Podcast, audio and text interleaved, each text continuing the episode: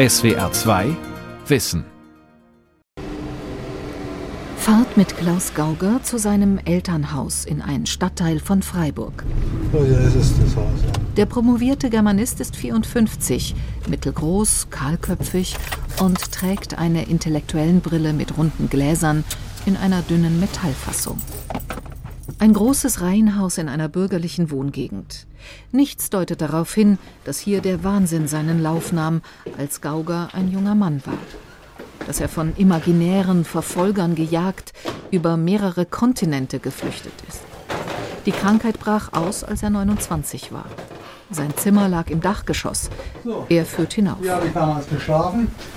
Das Bett habe ich umgedreht und die Wand da eingeschlagen mit der bloßen Faust. Schizophrenie. Besser verstehen und behandeln. Von Jochen Paulus. Dann kamen meine Eltern hier hoch, haben gesehen, was hier los ist. Meine Mutter hat versucht, mich zu beruhigen, hat gesagt, hier gibt es keine Mikrofone. Da war ich dann als recht verärgert, weil ich dachte, die belügen mich. Wie er auch in seinem Buch Meine Schizophrenie schildert, glaubte er damals, dass seine Feinde überall Mikrofone installiert hätten, Hab dann meine Mutter am Hals gepackt und so weiter. um ihn zu überwachen. Und mein Vater hat dann gesagt, jetzt kann man nichts mehr anderes machen, jetzt muss ich den Notarzt anrufen. Und der kam dann mit der Polizei, ja. Waren zwei große Kerle, ja, junge Burschen. Und ich habe mich dann widerstandslos zum Einsatzwagen führen lassen. ja. Und so kommt es dann zu der ersten Szene im Buch, wo ich dann vor der Hauptstraße stehe im Einsatzwagen und dann zitiere One flew east, one flew west, one flew over the Kuckucksnest. Das ging mir gerade durch den Kopf, ja, weil da habe ich gewusst, dass es losgeht. Ja. Einer flog übers Kuckucksnest. Das ist der rätselhafte Titel eines berühmten Romans von Ken Kesey mit Jack Nicholson in der Hauptrolle. Der Held landet in der Psychiatrie, der er nicht mehr entrinnen wird. Gauger zitiert die Zeilen, als er im Einsatzwagen vor der Universitätspsychiatrie stand. Seine Mutter erinnert sich mit Schrecken an den Ausbruch der Krankheit. Das schlimmste Erlebnis war die, die Nacht, wo er nach den Mikrofonen da oben gesucht hat und wir keine Ahnung hatte, was er hatte. Das war, das war furchtbar. Hm. Seinem Vater kamen am nächsten Tag beim Aufnahmegespräch in der Psychiatrie die Tränen. Die Diagnose verrieten die Ärzte zu diesem Zeitpunkt weder Klaus Gauger noch den Eltern, andere Therapeuten später taten es auch nicht. Die Diagnose erfuhren sie erst Wochen später. Sie stand auf der Rechnung der Klinik paranoide Schizophrenie. Schizophrenie ist die klassische Wahnerkrankung. Knapp ein Prozent der Menschen erkranken irgendwann an ihr. Zu den wichtigsten Symptomen zählen neben Wahnvorstellungen Halluzinationen, eine desorganisierte Sprechweise und grob desorganisiertes Verhalten. Gefühle werden oft kaum ausgedrückt, die Willenskraft ist häufig reduziert. Mutter Carmen und Vater Hans-Martin Gauger sitzen im Wohnzimmer. Dort stehen stilvolle Möbel, eine große Uhr, ein altes rotes Sofa. An der Wand hängen ein Teppich sowie Stillleben, in den Regalen stehen viele Bücher. In dieser Bildungsidylle wuchs Klaus Gauger unbeschwert auf. Ich hatte eigentlich eine relativ privilegierte Jugend, muss man eigentlich sagen. Meine Eltern sind relativ gut situiert. Mein Vater ist Professor, meine Mutter ist Studienrätin gewesen, ist natürlich mittlerweile im Ruhestand. Und äh, wir haben nicht unter Geldmangel gelitten oder sonst irgendwelchen Formen von Deprivation. Ich hatte also eine gute Kindheit und auch eine ganz normale Jugend. Er besitzt noch eine alte Kassette aus dieser Zeit, aufgenommen in der Hemingway Bar des Freiburger Hotels Victoria.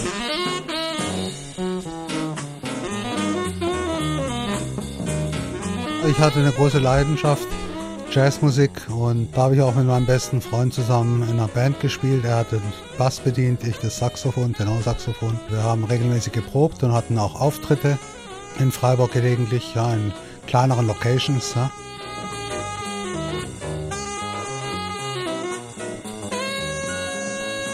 Soweit erkennbar gab es in Gaugers Leben keinen der Risikofaktoren, die es wahrscheinlicher machen, dass bei einem Menschen eine Schizophrenie ausbricht. Schwangerschafts- und Geburtskomplikationen, Mangelernährung, eher geringe Intelligenz.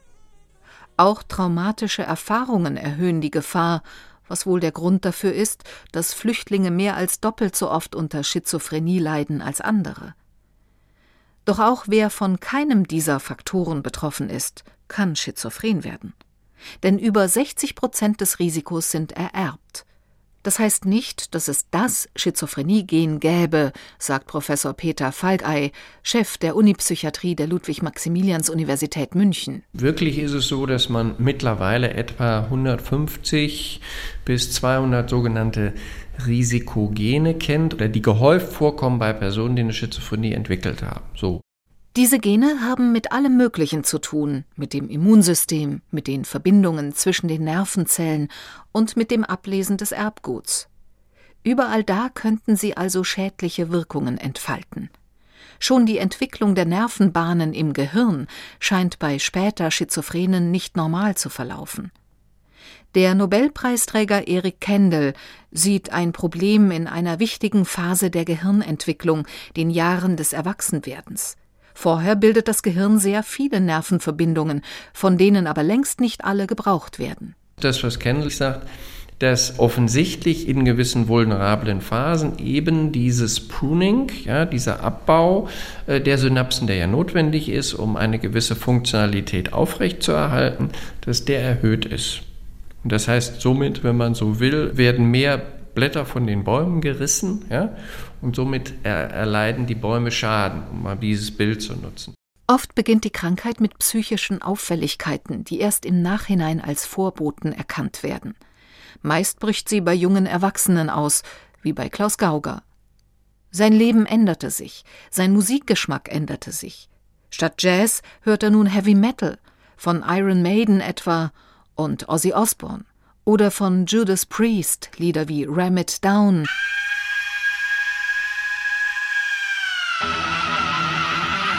Ja, also Heavy Metal, äh, das hat auch mal Rob Halford, der Sänger von Judas Priest, gesagt, berührt eher so die dunkleren Seiten des Lebens. Ja, und ich habe ja auch einige dunkle Kapitel hinter mich gebracht. Kann sein, dass es bei mir was zum Schwingen bringt. Ja, im Laufe meiner langen Erkrankung. Ja, die 20 Jahre lang war ich ja wirklich ziemlich angeschlagen.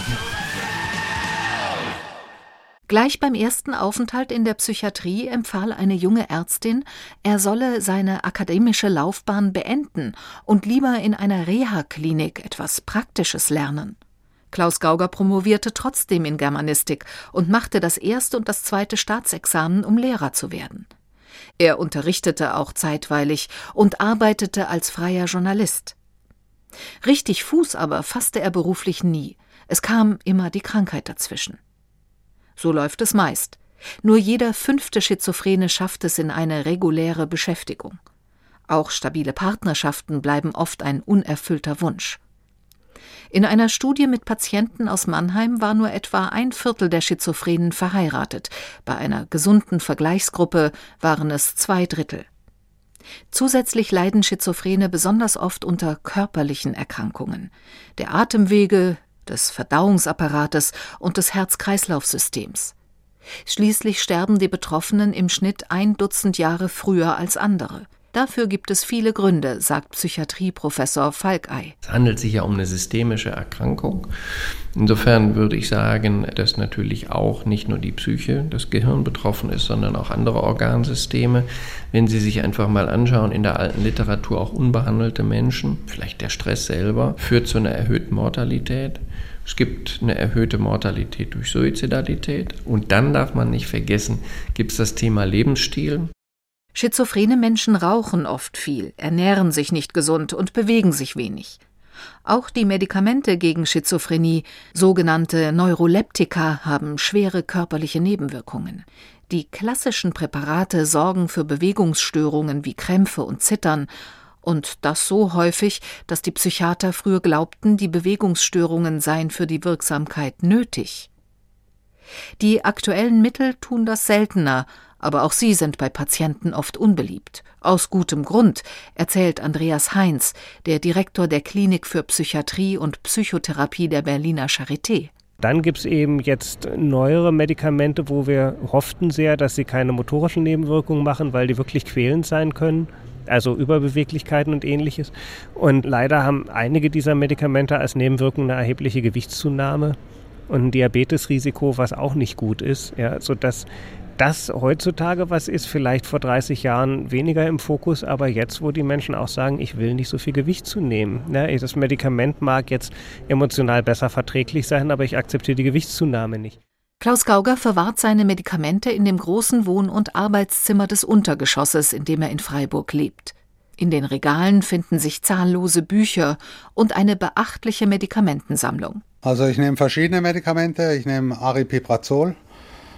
Das ist ein Neuroleptikum und das ist gegen die paranoide Schizophrenie, also gegen die Wahnvorstellungen und all die Symptome, die damit verbunden sind. 20 Milligramm nehme ich da am Tag. Ich bin damit vom Wirkungsbereich her eher im oberen Bereich und das ist mir auch lieber so, weil ich will auf keinen Fall mehr einen Rückfall haben. Ne? Und dann nehme ich noch ein Antidepressivum, Wirkstoff Sertralin, 100 Milligramm, das ist gegen Depressionen. Dann ist da neben einigen weiteren Schachteln noch ein Mittel gegen Diabetes. Also ich habe keine Diabetes noch nicht, aber ich bin natürlich metabolisch schon ein bisschen im Grenzbereich, weil ich einfach übergewichtig bin. Das ist eine Folge der langfristigen Medikamenteneinnahme. Ja. Zurzeit versuche ich ein bisschen abzunehmen, aber es ist schwer, muss man wirklich sagen. Äh, ich war vor der Behandlung 80 Kilo schwer, ich wiege jetzt im Moment ungefähr 120. Andererseits leidet Gauger heute wohl dank des Neuroleptikums nicht mehr unter Warnsymptomen. Lange hat ihm allerdings keines der Medikamente, die er ausprobiert hat, wirklich gut geholfen. So ist es oft, sagt der Münchner Psychiatrieprofessor Peter Falkei. Die Schwierigkeit ist halt nur etwa größenordnungsmäßig bei den Ersterkrankten etwa 70 Prozent sprechen an, bei den Mehrfacherkrankten nur noch 50 Prozent, die von dieser Therapie wirklich profitieren. Also 30 bis 50 Prozent profitieren nicht und für die ist die Erkrankung schon wirklich beeinträchtigend. Aber selbst wenn die Medikamente wirken, wirken sie eher nicht gegen alle Probleme, die eine Schizophrenie mit sich bringt. Das haben Studien schon vor langem gezeigt, bedauert Psychiater Andreas Heinz von der Charité. Die Medikamente wirken gut gegen Symptome oder relativ gut wie Stimmen hören oder Verfolgungsgefühle und das kann auch mal ein Leben retten, muss man auch einfach mal ganz deutlich sagen. Aber die soziale Einbindung war nicht besser, ja. Und es gibt sogar Hinweise, dass quasi das in den ersten drei Jahren unter Medikation besser läuft, aber dann, wenn die über mehrere Jahre drauf gucken, die Kurven sich schneiden und die, die keine Medikamente hatten, sogar etwas besser rauskommen oder zumindest gleich. Soziale Beziehungen aber, wie sie von Medikamenten womöglich beeinträchtigt werden, sind für Schizophrene oft ein großes Problem. Schon als Heranwachsende, wenn die Krankheit bereits ihre Schatten vorauswirft, haben sie meist nur wenige enge Beziehungen. Auch später finden sie nur schwer Freunde oder die Freundschaften gehen schnell in die Brüche. Denn wenn ein Betroffener sich eigenartig verhält, verunsichert das andere. Psychotherapeutinnen und Therapeuten wie die Hamburger Psychologieprofessorin Tanja Lincoln versuchen daher, die sozialen Fähigkeiten der Betroffenen zu fördern. Bewährte Übungsprogramme für Patienten mit sozialen Schwierigkeiten gibt es schon lange wo man einfach in der Gruppe bestimmte soziale Herausforderungen, wie wie sage ich den Nachbarn, dass sie Musik leiser stellen sollen oder für die Patienten auch, wie erkläre ich meinem Arzt, dass ich die Medikamente reduzieren möchte, wo man sowas einfach mal in einem Rollenspiel durchgeht und dann guckt, ja, wird hier Augenkontakt gehalten und wird das eigene Bedürfnis auch gut erklärt, werden Ich-Botschaften gesendet und also eben solche basalen Regeln der sozialen Kompetenz und Kommunikation. Bis vor einigen Jahren durften Psychotherapeutinnen und Therapeuten bei Schizophrenen überhaupt nur solche Folgeprobleme behandeln. Kernsymptome wie der Wahn waren dagegen tabu. Die Lehrmeinung dahinter war, dagegen lässt sich mit Psychotherapie schon deshalb nichts ausrichten, weil man mit Schizophrenen nicht vernünftig reden kann, was für eine Therapie natürlich nötig ist. Reden sei sogar eher gefährlich. Das sehe ich total anders. Und das hat sich auch wirklich in keiner Studie bestätigt, dass äh, man den Wahn, die wahnhaften Überzeugungen irgendwie verschlimmern würde, wenn man darüber redet. Auch wenn es immer noch manche Kollegen gibt, die das hartnäckig behaupten. Ich höre es allerdings nicht mehr so oft. Im Gegenteil ist es so, dass man sehr, sehr gut mit dem Patienten reden kann. Und je mehr man eigentlich verstanden hat, desto mehr fragt man sich, ist das überhaupt ein Wahn? Denn oft haben die Patienten Erfahrungen gemacht, die ein Stück weit erklären, warum sie sich verfolgt fühlen. Ohnehin sind die Grenzen zum Normalen fließend, wie Tanja Lincoln in einer Umfrage unter 350 Deutschen ohne psychische Erkrankung herausgefunden hat. So war ein Viertel überzeugt, im Leben eine besondere Mission erfüllen zu müssen. Zehn Prozent glaubten, dass ihre Gedanken manchmal so laut wären, dass andere sie hören könnten. Doch solche Symptome können derart massiv werden, dass kein Weg an der Diagnose einer psychotischen Störung vorbeiführt, oft einer Schizophrenie. Bei einer Behandlung ist es vielleicht noch wichtiger als bei anderen psychischen Erkrankungen, erst einmal das Vertrauen des Patienten zu gewinnen. Bei stark ausgeprägtem Misstrauen haben Patienten vielleicht auch die Sorge, dass sie auch dem Therapeuten nicht vertrauen können. Und diese Sorge muss man natürlich abbauen und da nimmt man sich eben mehr Zeit für als jetzt in einer durchschnittlichen Therapie bei anderen Störungen. Man ist vielleicht auch ein bisschen offener, geht mehr auf die Bedürfnisse des Patienten ein, spricht vielleicht auch Dinge an, wie zum Beispiel haben Sie Sorge, dass auch hier im Raum äh, Wanzen versteckt sein könnten oder haben Sie Angst, dass Sie auch mir nicht vertrauen können und bespricht das dann. Erst dann kann die Therapeutin vorsichtig beginnen, die Überzeugungen des Patienten zu hinterfragen. Viele Patienten mit Verfolgungsideen fühlen sich beispielsweise schwach und hilflos. Wenn ich anderen eine Chance gebe, dann werden die mich immer fertig machen. Und das sind Gedanken, die sind vielleicht verständlich aus der Biografie der Patienten und das, die versucht man auch erstmal nachzuvollziehen. Wie kommt jemand da drauf? Was spricht alles dafür? Was hat er alles schon in seinem Leben erlebt, was das auch bestätigt?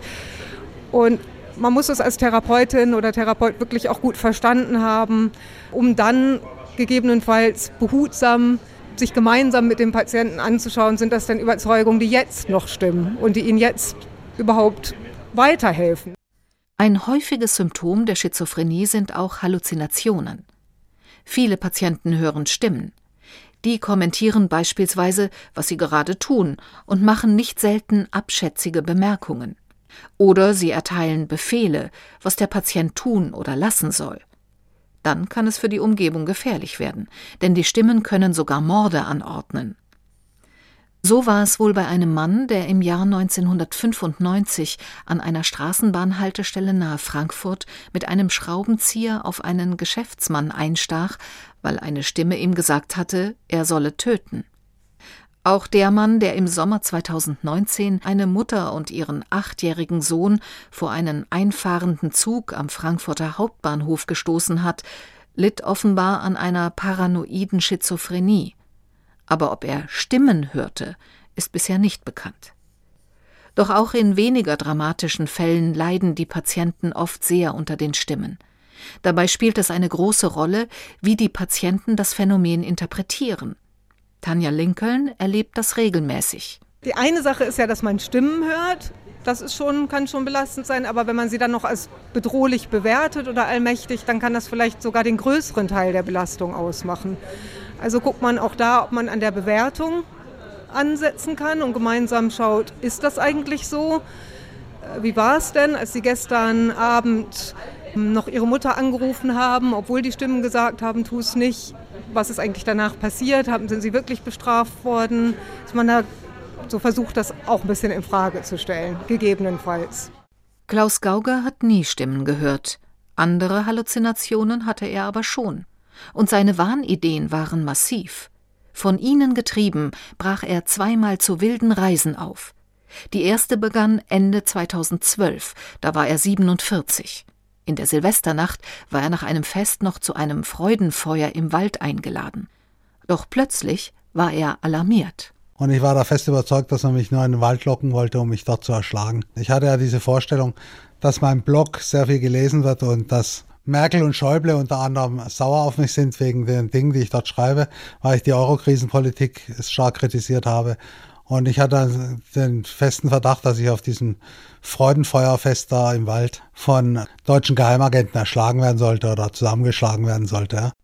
Er begab sich sofort nach Hause, fuhr am nächsten Morgen nach Basel und flüchtete fortan von Stadt zu Stadt. Neben eingebildeten Feinden hatte er auch imaginäre Unterstützer. Die signalisierten ihm immer wieder durch geheime Zeichen, wohin er sich als nächstes retten sollte. Sie schickten beispielsweise einen Lastwagen mit einer Werbeaufschrift für eine Londoner Zeitung seines Wegs, worauf er in die britische Hauptstadt aufbrach. Eine wichtige Rolle spielte immer wieder Musik, die er zufällig hörte.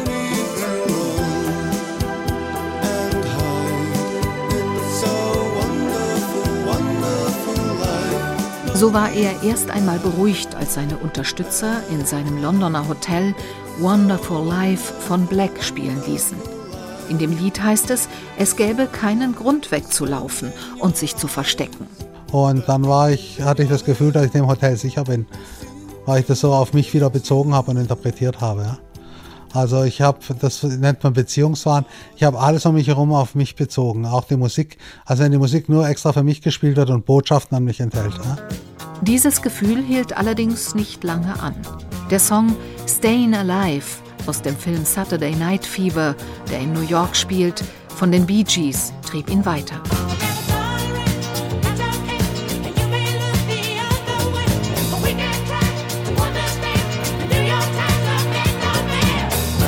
So floh er in zwei Wochen durch ein halbes Dutzend Länder, bis er schließlich in einer Schweizer Tiefgarage aufgegriffen wurde.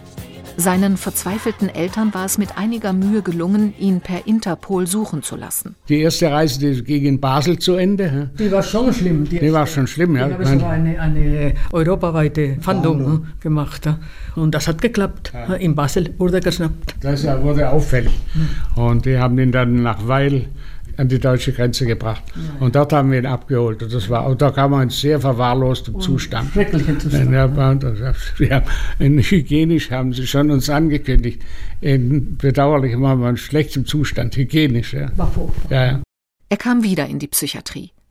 Doch im Jahr 2013 brach er zu einer neuen Flucht auf. Diesmal dauerte sie sieben Monate und führte durch drei Kontinente. Manchmal leitete ihn wieder Musik, die er irgendwo zufällig hörte.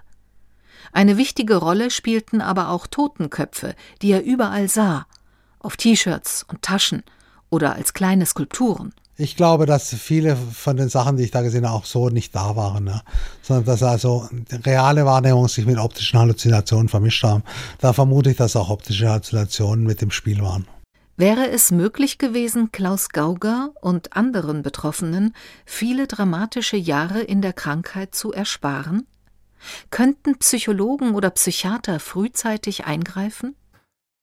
Sie können zumindest erkennen, dass Gefahr besteht, sagt Andreas Bechdolf, Psychiatrieprofessor und Chefarzt am Vivantes Klinikum am Urban in Berlin. Wir wissen, dass eben 75 Prozent der Patienten so fünf bis sechs Jahre vorher schon Symptome haben, also eine wirklich lange Zeit. Die Symptome sind dann eher so, dass sie Veränderungen beim Denken bemerken, also sich nicht so gut konzentrieren können, sich sozial mehr zurückziehen, vielleicht bei den Wahrnehmungen, also Farben anders erscheinen oder es beim Hören so feine Veränderungen gibt. Eindeutige Zeichen wie Wahn oder Halluzinationen treten allerdings nicht auf. Sollten Ärzte den oft jungen Betroffenen trotzdem vorsorglich Neuroleptika verschreiben? Viele Experten raten heute zu größter Vorsicht. Denn wie verlässlich die Mittel eine Schizophrenie verhindern können, ist unklar. Einigermaßen sicheren Schutz bieten sie jedenfalls nicht. Dafür drohen die schweren Nebenwirkungen wie Bewegungsstörungen und Übergewicht. Vor allem aber die meisten jungen Menschen mit solchen Symptomen werden auch ohne Behandlung nie an einer Schizophrenie erkranken. Mehrere deutsche Experten, unter ihnen Charité-Chefpsychiater Heinz, forderten daher im Sommer 2019 in der Fachzeitschrift Psychological Medicine, die Hilfeeinrichtungen für Menschen mit solchen vieldeutigen Symptomen nicht länger Früherkennungszentren zu nennen weil sie damit gewissermaßen das Damoklesschwert einer drohenden Schizophrenie über sie hängen würden. Behandelt werden sollten nur die realen Probleme, nicht eine nur vielleicht gerade beginnende Schizophrenie. Auch wenn die Symptome schließlich eindeutiger auf eine beginnende Schizophrenie weisen, sollten nicht gleich Neuroleptika gegeben werden rät Bechdolf. Also der Literaturstand ist im Moment der, dass eben eine Psychotherapie genauso effektiv ist wie eine Pharmakotherapie, also mit einem Antipsychotikum zum Beispiel. Und dann sind eben die Leitlinien, Empfehlungen derzeit die, dass man dann sagt, dann sollte man doch Psychotherapie machen, weil das eben akzeptabler ist, weniger Nebenwirkungen hat. Und eben auch bei Menschen, die dann am Ende vielleicht doch nicht diese Psychose kriegen, sondern einfach nur ein sonstiges anderes Problem hatten, was aber so ähnlich ne, erschien. Bei denen hilft ja Psychotherapie dann auch. Klaus Gauger machte immer wieder Psychotherapien, auch schon, als sich die ersten Warnzeichen seiner späteren Schizophrenie zeigten. Aber niemand erkannte sie als Warnzeichen, und die Behandlung brachte wenig. Später suchte er ebenfalls immer wieder Psychotherapeuten auf, selbst während seiner wilden Reisen durch die USA. Allerdings ging es ihm weniger darum, behandelt zu werden. Von den Psychologen und Psychiatern erhoffte er sich etwas anderes. Das hing mit dem Warnsystem zusammen, das er sich ausgedacht hatte.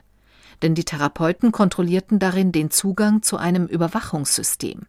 Gauger hat das System in einem Schaubild skizziert und seinerzeit in seinem Blog veröffentlicht.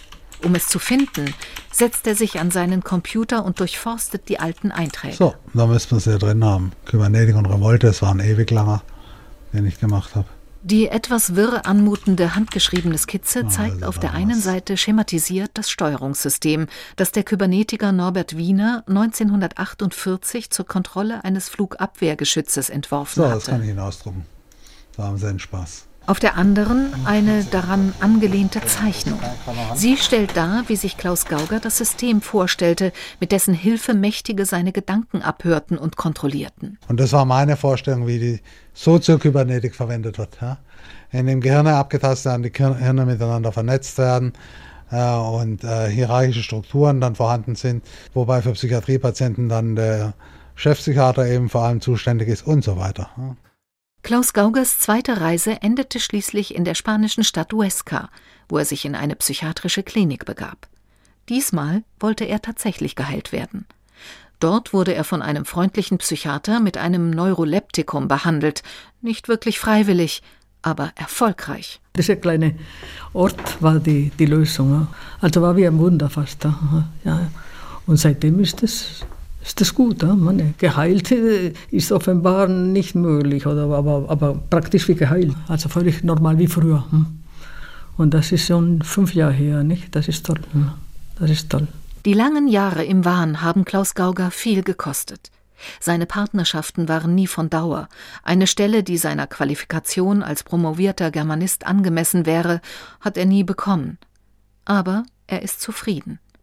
Er hat wieder Freunde und arbeitet ein paar Tage in der Woche als Genesungsbegleiter in einer psychiatrischen Klinik. Das sind seine eigenen Erfahrungen mit einer psychischen Störung von Vorteil. Seine Medikamente wird er wohl nie mehr absetzen. Ich gehe mittlerweile auf Nummer sicher. Ich will die Medikamente nehmen, weil die eine Wirkung haben. Die Nebenwirkungen habe ich im Griff und äh, ich bin einfach auf der sicheren Seite damit. Meine Eltern sind ja mittlerweile hochbetagt. Wenn ich jetzt nochmal durchdrehen würde, womöglich jahrelang, das wäre für meine Eltern nicht mehr tragbar und äh, ich muss auf dem Boden bleiben. Ja. SWR 2 Wissen. Manuskripte und weiterführende Informationen zu unserem Podcast und den einzelnen Folgen gibt es unter swr2wissen.de.